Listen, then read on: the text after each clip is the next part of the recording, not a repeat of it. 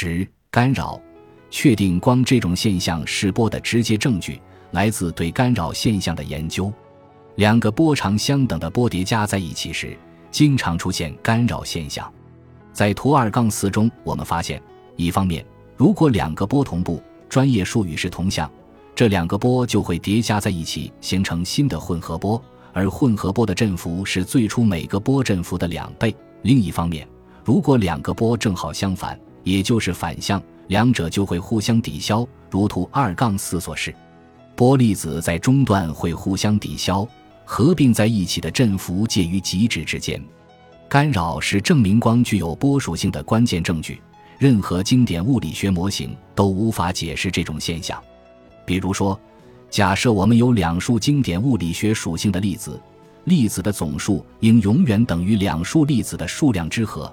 它们绝不可能像波一样互相抵消。第一个观察到光的干扰现象并对此做出解释的人是托马斯·杨，大约在1800年，他做了一个类似图二杠四的实验：光穿过一个被标注为 O 的狭缝后，遇到了带有两个狭缝 A 和 B 的平面，最后抵达了被实验者观测的第三个平面 S。光可以通过 A、B 两条路径中的一条抵达最后的平面，然而。光在这两条路径上运动的距离并不相等，所以两道光不会同步抵达平面。根据我们在前面的讨论，波在平面 S 上的某些点会互相强化，而在其他点则会出现抵消。因此，我们会在一个平面上看到明暗相间的条纹。